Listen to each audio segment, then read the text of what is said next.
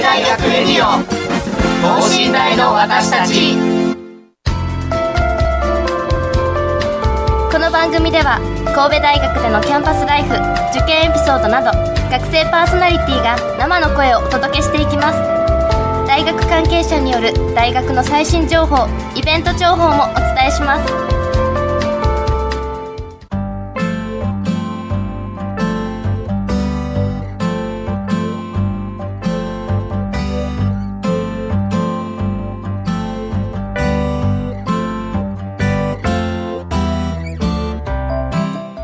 皆さんこんばんは。工学部2年の本山愛理です。そして経営学部2年の柳永俊です。今日はフレッシュコンビでお届けします。私たちパーソナリティ1回目ですが重大な回を任せてもらいましたね。と言いますのは？今週は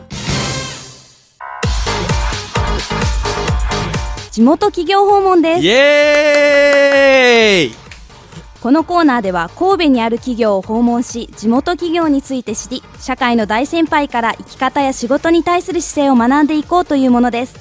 初回を飾ってくださるのは株式会社ファミリアです。ということで今日はファミリア本社にやってきました。いやー柳さん本社に来てみていかがですか？いやあの来てみたんですけどこう白を基調としたすごく開放感あるオフィスでなんかすごくこう明るい感じがあってあの職場も生き生きとしてらっしゃるんだなって思います。ね。はい。ところでですねこのファミリアといえばですね創業者の一人坂野敦子さんがこの3月まで放送されていた NHK 連続テレビ小説べっぴんさんのヒロインモデルとなったことで有名ですね。そうですね。私もべっぴんさん見ていたんですけど、はい。まあ、戦後からこうなんか多くの影響を社会に与え続けてきた、はい。まあ、女性のパワーっていうのをすごい感じてこうなんか頑張っていこうっていう気持ちになりましたね。お そして今日はなんと代表取締役社長の岡崎忠彦さんが登場してくださいます。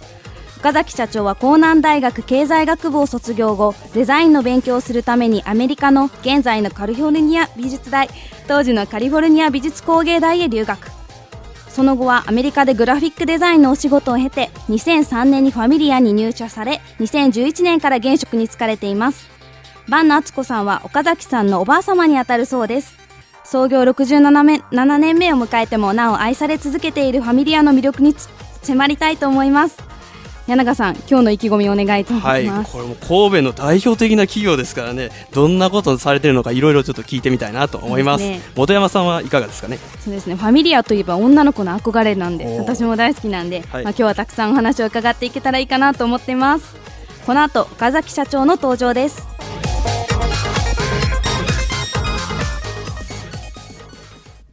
神戸大学レディオ等身大の私たち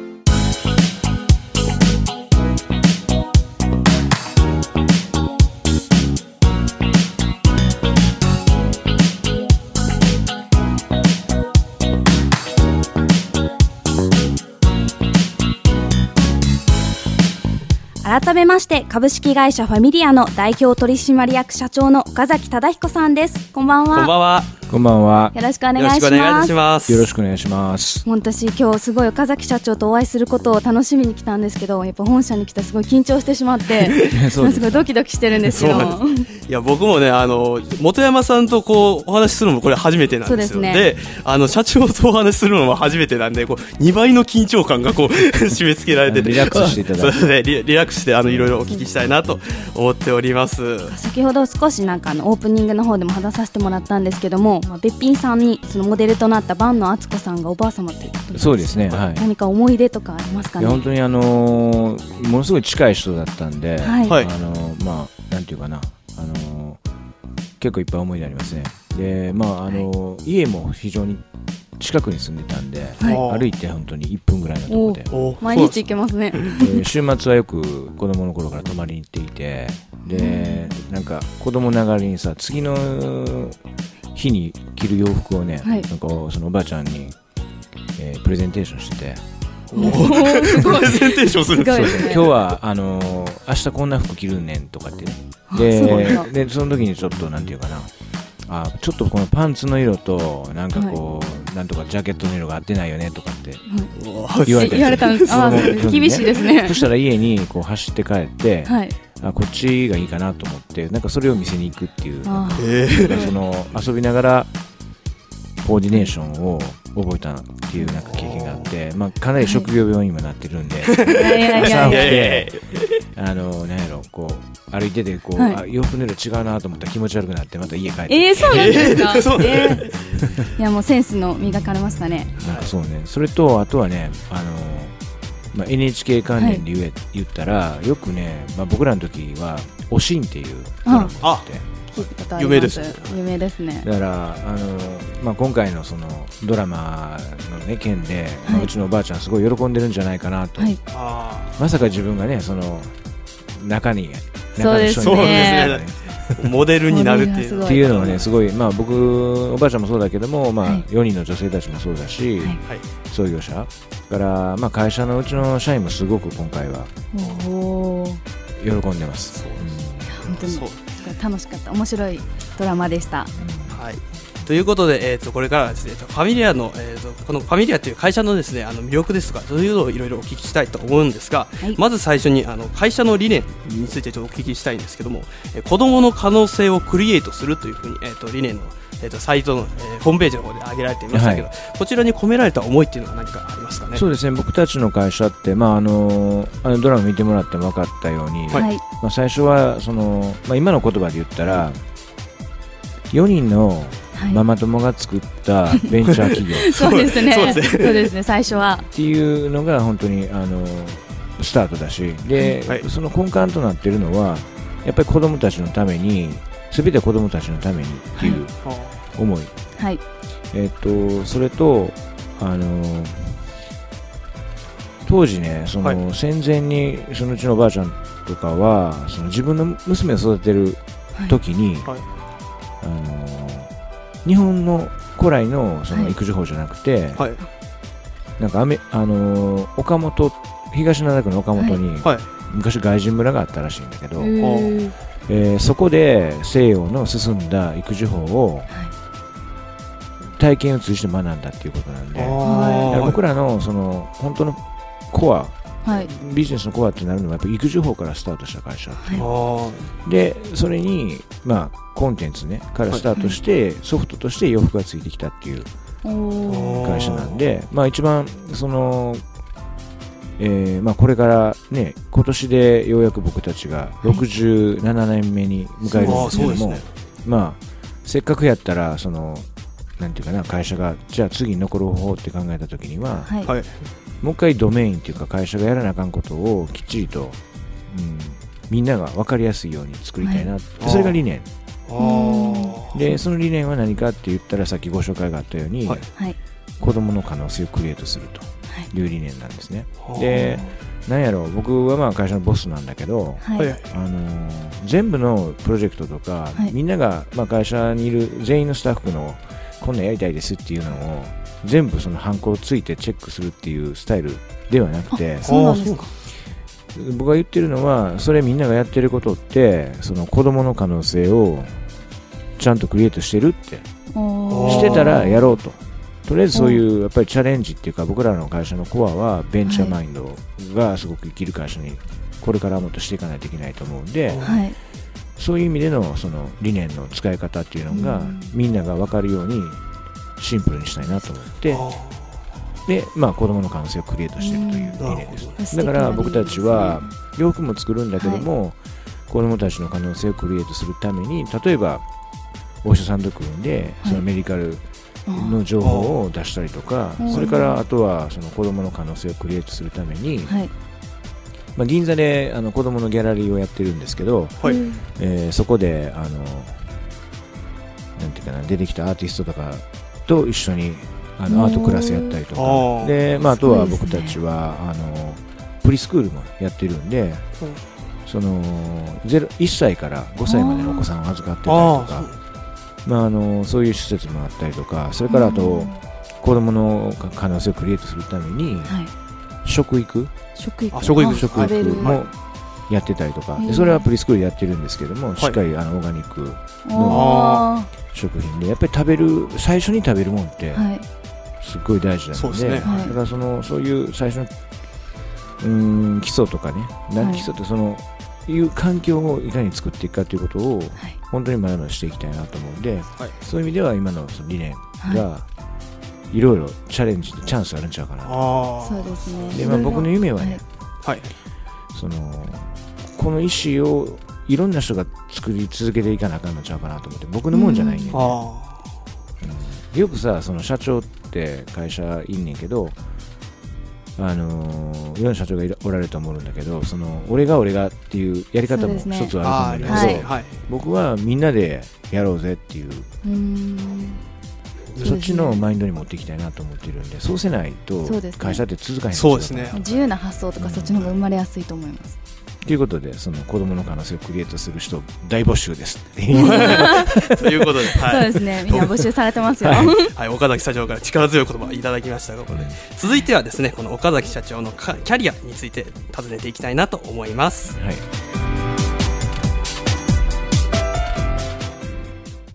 神戸大学レディオ等身大の私たちさあ、えーということで今からですね岡崎さんのキャリアについていろいろお聞きしたいなと思います。お願いします。まあ、今おお仕事、まあえー、とファミリアの社長となって、えーやられているわけですけど仕事でこう大切にしているモットーとかそういうのはございますかね？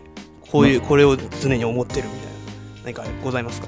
あのー会社にちょっと置いてる言葉でね、はい。そのやっぱ毎日もう一回リセットしてこう進んでいかないとダメみたいな日々ね日々やっぱりこうこれでいいのかってもう一回うん。現実見ようって、そうですね。でもう一回そこからスタートしようっていうことなんでいかにその朝起きてリセットするかっていうのが大事かなと。だからもう一つ大事にしてるのが、まあ、これはうちのおばあちゃんがよく子守歌代わりに言ってた言葉なんだけど、はい。やっぱ好奇心。好奇心。好奇心。人はやっぱ好奇心が大事よって。ああー。いうことなんで、まああのなんか毎日その例えばその、はい学校とかはい。会社とかに行く道を毎日変えてみると、ー。えそしたら何か新しい発見ができるんじゃないかということだし確かにそうですね。れから人間やっぱりその欲がなかったら前に進まないんで、ーうん。まあ、好奇心がなくなったら死ぬ前ねみたいな 話なんでいかにそういうその自分をそのそっちに持っていくかっていうことをうん。やっぱり努力しないといけないなと思うんで。好奇心ですね。好奇心ですか。いや僕らもなかなかね手ないのがあるのでかいいかなって思っちゃいますねこのままで。で なんかもうマンネリしててもいいかなってな感じにはなりますすけど、ねなんか好奇心大事していきます。はい。それまあそういうわけですけど、えっとまあ、えー岡崎社長は江南大学の卒業ということで、そうですね。の、はい。えー江南大学皆さんみたいに賢くなかった。いやいやいやいやいやそんなことないですよそんなことないですまああの江南大学の経済学部を卒業されているというお話ですけど、まあ学生時代どのような感じだったのかっていうのをいろいろちょっとお聞きしたいなと思うんですけど。あの実は僕はんなんなんやろ高校ぐらいの時からその、やっぱり自分の手に職つけてない手に職をつけたいなということでなんかそのデザインしたいなっていうのがすごくあったんですよね。あそうおそう。で本当は美大行きたかったんですけど、えー。まああのたまたまあのエスカレーター式でずっとこうなんだったんで、まあ大学には行けたんで、まあそのチャンスははい。生かしながら、ただねあの。うん学校に行きながらずっと毎日絵描いてたりとか、夜間夜間でインテリアの勉強したりとかなんかこういろんなことを大学生の時はやってましたね。夜間にインテリアの勉強っていうのは自分でされてあの大阪モード学園っていうところに行って あインテリアのクラス取ったりとかそれからあとは彫金ってあのジュエリーデザインやったりとかなんか、うんまあ、時間あるやん大学の時って。あありますね。ありますね。で それをまあ結構あとバンドもやってたんで。めっちゃ有意義じゃないですか。うんえーすごい。もう好き勝手にうん24時間使って。えバンド何か楽器されバンドは、えっと、一応おボーカルとお歌とおギター、すごいですね。いやマルチですね。本当に。ありがとうございます。で、えっと、この後に、えっと、カリフォルニアの、えっと、美術大学の方に進まれているんですが、まあ、そもそもこのなぜあのアメリカの大学にこう留学したいなというふうに思ったんですかね？なんかそのまあデザイン勉強したかったんだけど、はい。まあ、僕らの,、ね、そのファミリーの会社はあのーはい。子供服っていうことで、そうですね。ファッションだけは絶対したくなかったねなんか。あそうなんですか？そのまんまやみたいな。そのまんまやんみたいなそれとあとはよく昔子供の頃から言われたお前だけは絶対会社入れへんって言われてたあそうなんですか？だから自分でちゃんとその道作り作りやっていうのがみんなに言われてたんで。でまああのーもちろん経済学勉強したんだけど、はい。でもやっぱり自分の道になれたデザイナーになりたいなってこうすごい夢を膨らまして。で行くんやったら、はい。アメリカ行きたいなと。すごいですね。でアメリカでもニューヨークとカリフォルニアとすごい悩んだんですよ、ねはい。はいで結局僕すごい色が好きなんでやっぱ色が綺麗に見えるところで勉強したいなと思ってあで選んだのがカリフォルニアだった。へでまあそのうん最終的にそのついた師匠もすごいやっぱり色使いが綺麗な人で、そこはすごい影響を受けたんでなんかこう色っていうのはすごい自分の中で非常に大事です、はいなるほど。ということで、まあ、色についていろいろお話ありましたけどその、まあ、そういうそういった中で、まあ、カリフォルニアでまあ留学されてたと思うんですけど、うん。その留学中にこう印象に残るなってあこれは面白いなとかいう驚きとか発見とかございました？全然英語喋られへんかったのね。あそうなんですか？それ勉強そんでもアなしなかっメリカに？たからいきなり現地で行あって。そうなんですか？えらい大変で、えーっとまあ、僕らの時代トッフルっていうのを取らないといけない。はい。学校入りの650点かなんかカリフォルニアでって。でまあちょっとだけ語学学校行って勉強して。はい。だから自分でね英語喋れないでしょ？で友達いないやん、あこれはやばいなと。思って、はい。よくよく考えたらなんか自分特技あったなと思って、ーはい。で出してきたのがギター。ここで来ましたね。でギターと歌歌えたらなんせその人気者になれるからそそれでこういろんな友達が集まってきて語学が覚えられるっていうことあーそういう方程式があるんで。すねでだから全く自分が知らないところに行った時ってなんか自分がなんかある特技っていうのが急に役に立つ時があるから、はなんかこう芸は身を助けてくれるなっていうかね。そうですね。なんかできるようにしときます。そうそう、はい。俺は社長になった時も俺あの、社員の前でギター弾きまくったからあねそうなんですか？うん。利益が上がる歌とか営業がもうえ自分で作られてそうそうるんですか？適当にね。おーすごいね。面白い。歌とか音楽ってやっぱり面白いしやっぱはい。りそのすごいグローバルなツールになると思うので、うん。あれですねやっぱ言葉がこう通じなくてもこう音楽とかそういうのをなんかコミュニケーションコミュニケーションってすごく大事なんで、はいい、ろんなことでこう例えばまあデザインの世界で言ったら、はいはいうんビジュアルコミュニケーションっていう、うん。そのものを見せて伝えるっていうやり方もあるし、まう。あね。だからそのできへんって思うんじゃなくてどう伝えるかってことを考えたら面白いんちゃうかなと思って、他にじゃああのなんかそれ以外で海外でこう得たなっていうようなこととかやっぱりねあのーいろんなやっぱ人の出会いがあって、はいはい。でまあ、すごく、うん、うんなんていうかなすごいこういいろんな人がおるねんなっていう感覚。うん。でなんかこう日本帰ってきてみんな外人外人っていう言葉が来るけど、はい。俺すごいそれ拒絶反応があってなんで外人なんみたいな人間やみたいな。そうですね。だってカリフォルニアに行ったら僕僕ら日本人がだってまあ、向僕らにとって外人ってはそうだからなんかエイリアンって言われるんだよね。イミグレーション行ったらエイリアンってちゃんと書いてあるからねその外から来た人間みたいなんでだからそれ自体がねどうかなってこれから思うんで。あそれとやっぱりあの英語は絶対いると思う。英語ですか？なんでかっていうとやっぱりその自分たちの思ってることを、はい。その技術じゃなくてコンセプトを伝えるためにはい。使ったらいいと思うね。ー。でおあとは違う言葉でこうはい。ものを考えるってすごくよくて、あそうなんですか？実はすごい整理できんねん。あそうなんですか？喋る時に。だからへ英語はおすすめなんで、まあ、2020年にオリンピックの時にはみんはない喋れるようになってってほしいなっていうかね、頑張ります。頑張っていきたいなとうん。思いますね。はい。ねということで、まあえっとこれぐらいで、えっとまあ、岡崎さんのキャリアでいろいろお話伺いました、で、えっと続きはですねまたあのファミリアの会社についてのちょっと紹介をさせていただきたいので小田山さんお願いします、ですねなんか私もファミリア先ほど言ったんですけど好きで、まあ、ファミリアの店ってよく行くんですけども、まあ、いつ行っても親子連れがすごいたくさんいて、まあ、ふと立ち寄って商品を見てみようかなっていう気持ちにさせるようなこの店の雰囲気っていうのがあると思うんですけど60年以上このいろんな世代の方に愛されてきていると思うんですけど会社がこのここまで進化していくために大切だったこととかって何かありますか？あのやっぱりじなんていうかなんか進化せないとダメやと思うよね会社って、はいだから伝統になってしまったら、はい。これ伝統だから変えたらダメよってなっちゃった。らそうですごねくこそううそれが成長を止める時もあるからね。そこはすごく客観的に見ないといけないし、はい。はい。まあ、僕らもそのずっとす全てなんていうの右が右肩上がりでい。い時代ばっかりを経験した会あ社ですね。ではないんで、はい。はい。えーっとやっぱ苦しい時にすごくいろんなことを学ぶことっていうのは、はい。えーあるん違うかなと思うんだけどポイントは一つだけ言うとしたら、はい。僕たちの今のお客さんってやっぱりその赤ちゃん持ってるお父さんお母さんなんで、はい。彼らが彼ら彼女らが今何を求めてるかということを常に変えないとあかんなと。例えば5年前やったら、はい iPhone とか持ってる人そんないなかったでしょ？そうですね。はい。みんなだから買い物ってカタログでね紙のカタログで買ってた時代はい。5年後に今はみんなスマートフォンではい。こうネットで買ったり。あもちろんオンラインで。買ったりするしそのだんだん店のあり方っていうのもはい。陳列から体験型に変わっていってるし。で今度その5年後のことを考えたらはい。もっと面白いと思う。多分 iPhone なくなってるねそう5年後。えそうですか？全部ウェアラブルになってたりとかね、AI がもっと発達してるから、うん。といった時に技術は技術ね。技術はまあ計算機みたいなもんやから、はうん。その時に何が大事なんていうのはこれはみんなが考えてたらめっちゃ面白くなるなと思って。それは今受験してる高校生の子とか、はい。はい。大学で勉強してる子とかはい。が作っていくもんやしそれをやっぱりこうクリエイトしてったら結構おもろいことが起こるんちゃうかなとそ思ってうですね。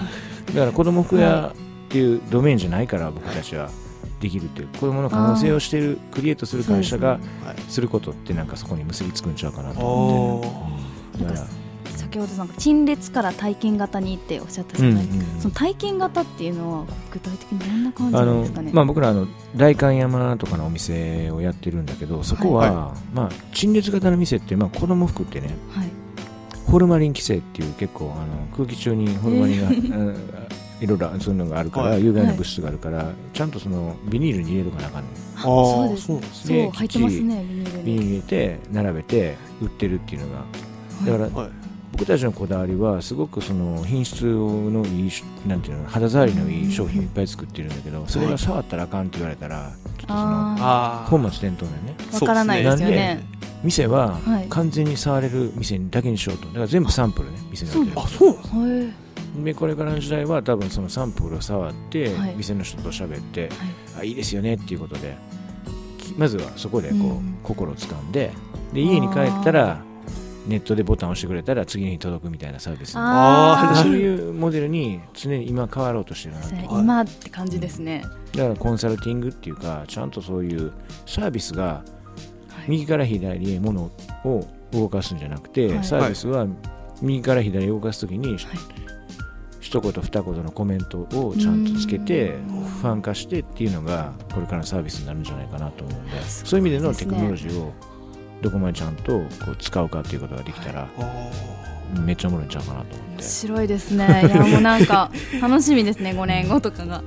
ですね。なんか岡崎社長はその大学時代とかいろんなことやられてたと思うんですけどうん。今のその学生に向けて学生時代にやっておいたらよかったと思うこととか身につけておいてほしいこととかってありますかね？ものすごいねシンプルに2つだけはい。はいお願いします。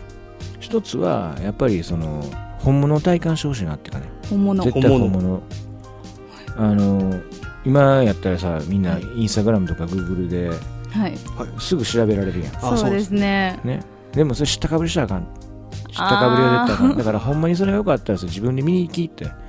例えばあの本物触ってみるとか読んでみるとか食べてみるとかっていうので、そこの体感したら自分のものになるんで、そうですね。その体感するまでは自分のものにならない。例えばワインとかでもそうやと思うんだけどなんか情報でこれはなんとかラトゥールンどのこうのとかって、うん。はいえーなんとかの斜面でとかって言ってるけどそれは人の情報であって、はいやっぱり自分がやっぱり体感しないとあ言えないからっていうだからそのいろんな例えば絵もそうやと思う。アートもああのーモニター上に出てるアートとはい。やっぱり本物とは全然ちゃうから、うん例えばモナ・リザはちゃんと本物見た方がいいとか例えばモネ,、ね。モネもねちゃんと本物のモネ見た方がはいすごいこうなんていうの臨場臨場感もわかるし、ーやっぱ実際違いますよね。教科書に載ってるもんじゃなくて、はい。ちゃんと本物見てほしいなっていうの、それが一つ、ありがとうごそれとそのもう一つはできるだけ、あの学生時代はいろんなことをやってほしいなっていうかね。いろんなこと。いろんなこいろんなこと体験しで僕はあの体験せなあかん。いろんなことをもうやると思う。だから、はい。無駄無駄なように思えてることでも自分が好きなことってはい。やり続けないとあかんと思うよね、うーん好きなこと。で僕はあの実はスティーブ・ジョブズすごい好きで。はい。であのまあコネクティングドットドットってその点と点をつなげるっていうはい。発想やねんけど、自分が無駄やと思っててやってた彼はねあのー大学に行ってはい。カリグラフィーってこうカリグラフ書体習字みたいなやつね。はい、はい。それを勉強するので片や彼はこっちでコンピューターやってるんだけど、はい。アップルコンピューターと他のコンピューターがなんで違うかっていうの、えアップルコンピューターってすごい数の書体がもうやっぱり入ってるコンピューター。あ入ってますね。うん、だから彼がやってたら無駄じゃない。そのだからアップルはすごいデザイナーがみんな使うコンピューターになったとかあそのーそうですはい。なんか真剣に興味持ってやってたらはい。つながるねんっていうのが彼の考え方だからええなと思ってもう無駄なことでも好きなことは続けていくうんってことですね。確かにこうなんかこうパッと見ではこう全然関連ないやんっていうことをうんなん。か僕ら敬遠しがちじゃないですか、うん。だこれはねだから例えば経営学勉強してるから関係ないよっていうのがもう古いね多分ね。経営学勉強してでも食の勉強はせなあかんとか、そう分からへん。だからそれがですね。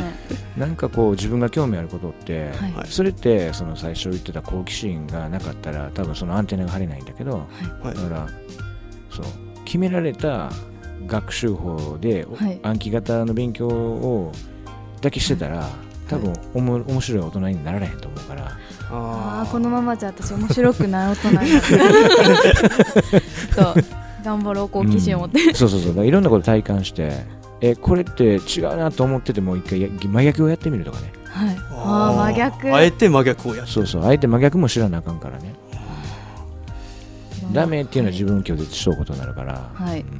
真逆。はい。どんどん遊んでください。はい。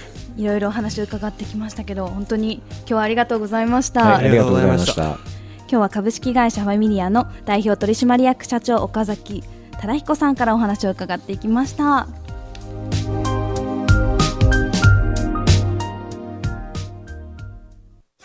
神戸大学レディオ等身大の私たち。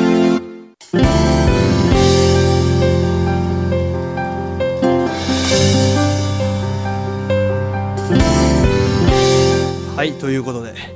いろいろお伺いしましたけど。すごい。もう最後の話が一番こうグッときましたそうですね、あのーこうまあ、僕はあのちょうど経営学部の人なんでね。あのまあ経営学を勉強しててもああれだ無駄だみたいな。そのニュアンスを取った時あやっぱりこう実際に出てあのいろんなことをこう体験してみないとやっぱりこう理論上だけのことではい。やっては、あー面白くない人間なんだなっていうのを改めてやっぱ実感させられましたね。ねなんか私も工学部なんで、まあ、工学の勉強しとけば、まあ、大学ではいいかなって思ってたんですけどなんかダメだなって思いました。